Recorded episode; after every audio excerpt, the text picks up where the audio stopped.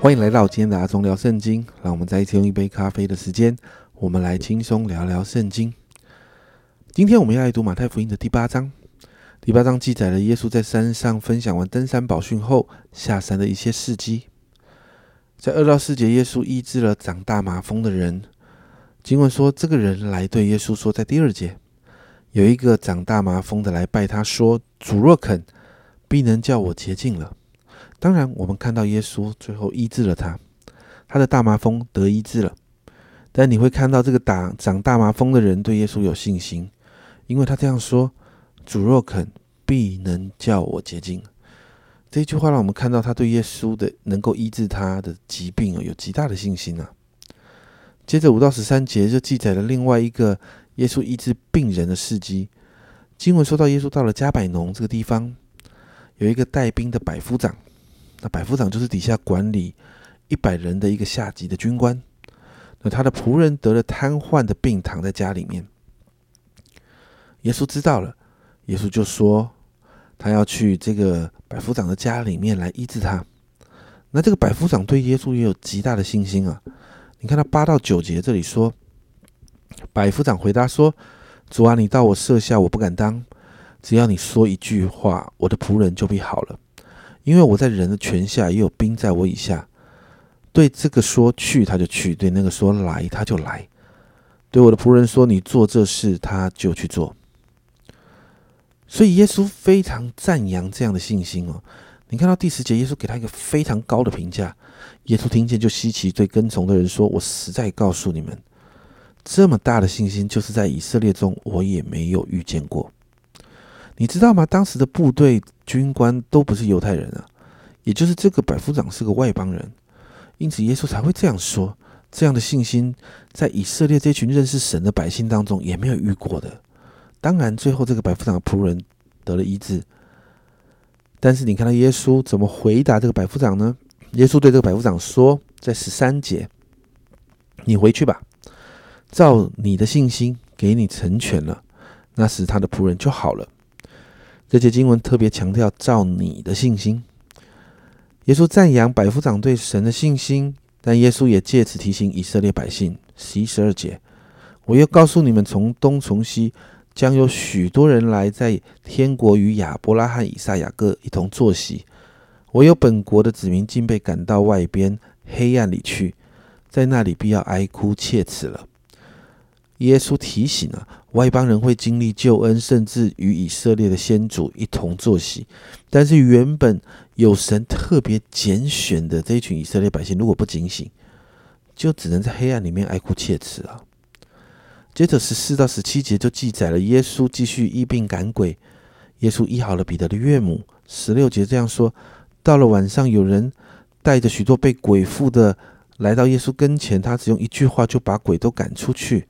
并且治好了一切有病的人，所以作者引用以赛亚书的话来证明耶稣就是那位拯救百姓的救主。十七节，他代替我们的软弱，担当我们的疾病。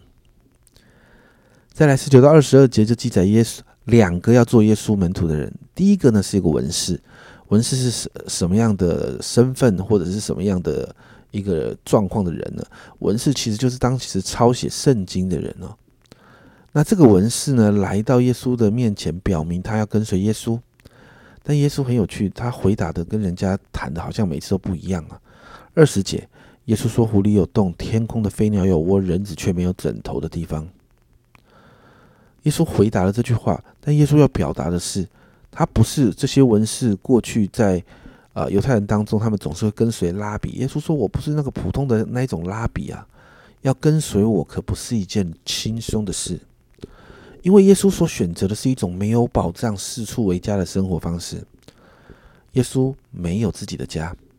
耶稣在耶耶稣在表达是要跟随耶稣的门徒们，若是接受呼召，也要仿效他们的生活方式。这不是被迫的，而是纯粹出于自愿、甘愿的。接着第二个也是啊，跟从耶稣的门徒啊。那这个门徒对耶稣说。二十一节，主啊，容我先回去埋葬我的父亲。那耶稣的回答又变得很奇怪。二十二节，耶稣说：“任凭死人埋葬他们的死人，你跟从我吧。”诶，其实这个门徒的请求是合情合理的。但耶稣这样的回答，其实耶稣用更高的标准来谈这件事。耶稣在告诉这个门徒，跟随耶稣就要如同旧约律法中的拿西尔人或者是大祭司啊，要把自己奉献给神。那过去的规定就是，这些人就是无法参与父母的丧礼。民数记六章的六到七节这样的规定啊，在他离俗归耶和华的一切日子，不可挨近死尸。他的父母或是弟兄姐妹死了的时候，他不可因他们使自己不洁净，因为那离俗归神的凭据。是在他头上。耶稣其实在强调一件事哦，跟随神是需要坚决的。所以呢，其实，在亚兰文的翻译里面，这一段经文的翻译是这样的：任凭那些不坚定的人去埋葬他们的使者。而在这两个门徒的事件里面，耶稣其实在表达一件事啊，跟随他的人必须立定心智，下定决心的跟随。接着。二十三到二十七节的经文提到我们很熟悉的事件，就是耶稣平静风和海。在风风浪当中呢，这门徒们呢害怕，所以求耶稣拯救的时候，耶稣这样回答：二十六节，耶稣说：“你们这小信的人呐，为什么胆怯呢？”于是起来斥责风和海，风和海就大大的平静了。耶稣对他们说：“你们这小信的人啊！”耶稣提醒他们。你们对我的信心真的太小了。然后我们看到二十八到三十四节，记载耶稣把鬼赶入猪群的事迹哦。更详细的记载，其实在马可福音，但这边要稍微解释了一下。你会在马可福音看到记载是一个人，一个人被鬼附，但这里提到是两个，为什么？其实这是马太福音中我们会不断看到的写作方式。马太使用双数哦，因为这是写给犹太人的书信。而在犹太人的文化里面呢，双数常常是代表两个见证人，代表这件事情是真的，所以这是一种呃，他他当时的写作方式啊。所以鬼入猪群这个事件呢，其实呢谈的其实是一个人，只是在马太福音里面，我们马太为了让这一群犹太人知道这是真实的，所以用两个人。而这件事情呢，你会看到最终的结局是，当地的人看到神迹发生，但是因着不信，他们就害怕。然后还要耶稣赶快离开他们所住的这些地方。经文到这里结束。在第八章当中，你会发现“信心”这两个字贯穿了整章的经文。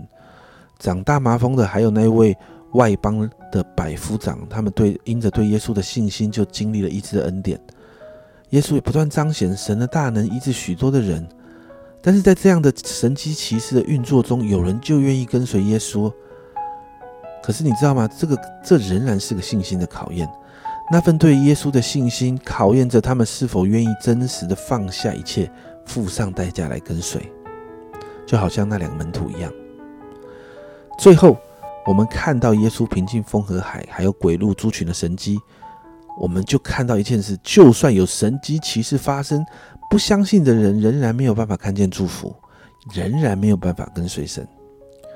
因此，今天我们为我们自己来祷告啊。希伯来书十六十一章六节这样说：“人非有信，就不能得神的喜悦，因为到神面前来的人必须信有神，且信他赏赐那寻求他的人。”求圣灵帮助我们对主有信心，求主把跟随他的信心给我们，让我们的生命可以真实的跟随这位爱我们的主。我们一起来祷告。主啊，主啊，今天谢谢你告诉我们，主啊，整章的经文，主啊，都让我们看见，主啊，我们跟随你需要信心，主啊，我们需要单单的相信你，主啊，单纯的相信你，主啊，知道在那个跟随的里面，主我们要付上代价，但我们因为相信，主我们就知道，好像登山宝训说的，我们可以不忧虑的，主啊，因此我真的向你祷告，主啊，我知道那个信心也是圣灵你赐下来的，主啊，因此。主啊，今天早上我向你求信心，主啊，把一个跟随你的信心给我们，把一个可以单单相信你的那份信心给我们，好让我们在跟随你的这一条路上，主啊，遇见难处的时候，我们有信心跟随；主啊，遇到挑战的时候，我们有信心跟随；遇到环境感觉都不可能的时候，我们还是要相信你。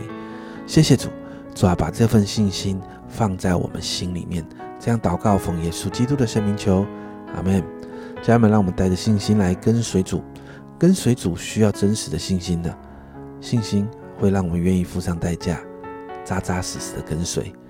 这是阿忠聊圣经今天的分享，阿忠聊圣经，我们明天见。